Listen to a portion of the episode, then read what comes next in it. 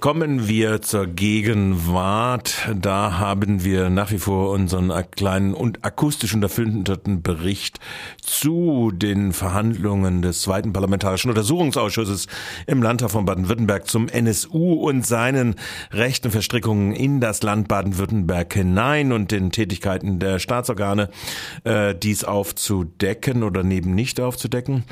Dieser äh, fünfte Verhandlungstag des zweiten Parlamentarischen Untersuchungsausschusses am vergangenen Freitag äh, zeigte im zweiten Teil doch ein sehr obskures Bild äh, der obskur der Vir Obscuri äh, oder Obscuranti.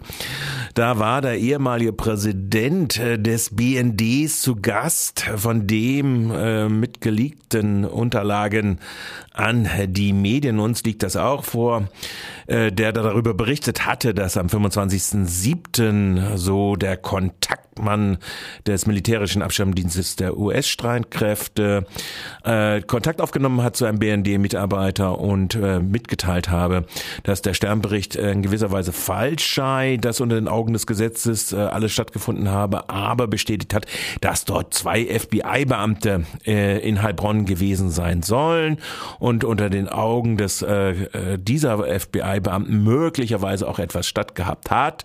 Äh, der, der Herr äh, Dunkelmann äh, als äh, Präsident des Bundesnachrichtendienstes Urlau äh, war, hat dann eine, äh, eine Performance in der öffentlichen Sitzung hergelegt, die von einer hohen Arroganz gegenüber den Parlamenten zeugt und äh, das wollen wir euch in äh, ausschnittsweise in seiner gesamten Länge gar nicht vorenthalten. Äh, ergänzend solltet ihr euch vielleicht noch dazu denken, äh, dass es der gleiche äh, BND-Präsident ist, der die NSE-Selektorenliste mit dem CIA ausgehandelt hat, wo es ja zu massivsten millionenfachen Grundrechtseingriffen der Bundesbürgerinnen gekommen ist durch die NSE. Hören wir uns doch mal diesen Präsidenten des BNDs, wie gesagt, äh, dessen einmals letzte Amtshandlung die Information seiner Kollegen in der Präsidentenrunde der Geheimdienste gewesen ist, wo er über diese FBI-Anwesenheit informiert hat, an, wie er sich gegenüber dem Parlamentarischen Untersuchungsausschuss am 2.12. Äh, präsentierte. Es war war ja bloß ein Hinweis, dass ja. ein Großteil der, der, des Sachverhalts öffentlich ist. Wir kommen ja nachher vielleicht auf Fragen, wo Sie vielleicht äh, äh, auch nicht öffentlich beantworten können von Ihrer Seite aus. Dann müssten wir später dann in nicht öffentliche Sitzung überwechseln. Aber zuerst versuchen wir das meistens alles äh, öffentlich äh, zu machen. Und deswegen würde ich Sie jetzt einfach mal öffentlich befragen. Waren denn nach Ihrem Kenntnisstand ausländische Sicherheitsbehörden zum Zeitpunkt der Ermordung der Polizistin Michelle Kiesewetter am 25. April 2007 in Heilbronn? Habe ich keine Informationen. Die Antwort ist jetzt ein bisschen schwierig. Ja. Ähm, ähm, sagen Sie, Sie haben, nach Ihrem Informationsstand nein? Sie haben, Sie haben ähm, das bezogen auf äh, den, den Zeitpunkt der Tötung äh, ja. von 25. April. Ja. Habe ich keine Information. Sie haben keine Information, dass ausländische Sicherheitsbehörden dort waren. Ich habe zu dem ganzen Vorgang von damals keine eigenen Informationen als Zeitungsleser. Gut, ich frage Sie ja jetzt als Präsident des BND-AD.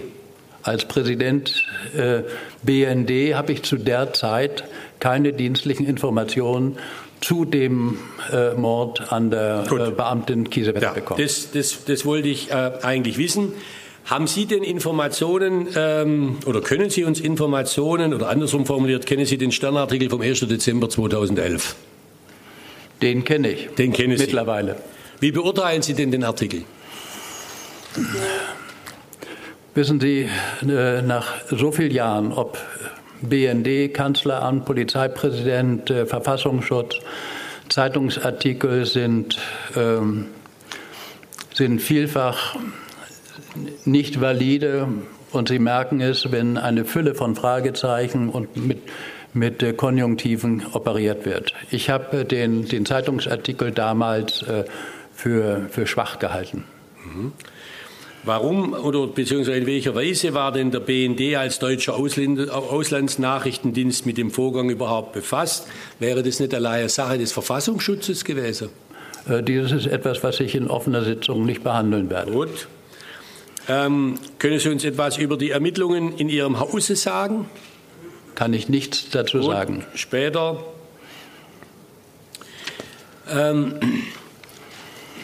es gibt ja auch die Behauptung, es sei eine Beteiligung von Verfassungsschützern aus Baden-Württemberg und Bayern an einer Observation am 25. April in Heilbronn gewesen. Ich habe das gelesen, ja. Und aus Ihrer Sicht als Verfassungsschutzpräsident AD? Halte ich das für, für obskur. Obskur.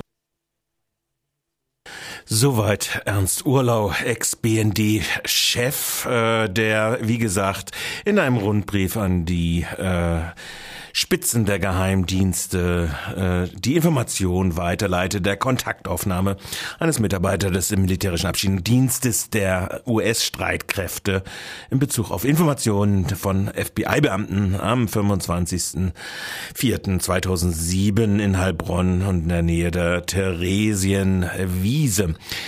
Anderthalb Stunden dauerte dann so ungefähr seine äh, weitere Einvernahme in nicht öffentlicher Sitzung. Äh, Resultat ist, dass der Ausschuss dann noch dem Briefeverfasser der Entwurfsfassung und der Endfassung an die Dienste noch einmal einvernehmen wird, aller Voraussicht nach auch in nicht öffentlicher Sitzung. Denn äh, so oder so bleibt natürlich das Problem, weshalb FBI-Beamte offenkundig ohne Information deutscher Dienststellen ähm, dann in der Bundesrepublik Ermittlungen durchführen. Äh, das scheint offensichtlich das große Vertuschungsinteresse insbesondere der Geheimdienstleute zu sein. Wir gehen weiter zum äh, weiteren Zeugenaufnahmen vom vergangenen Freitag, äh, dann nach einer weiteren Musik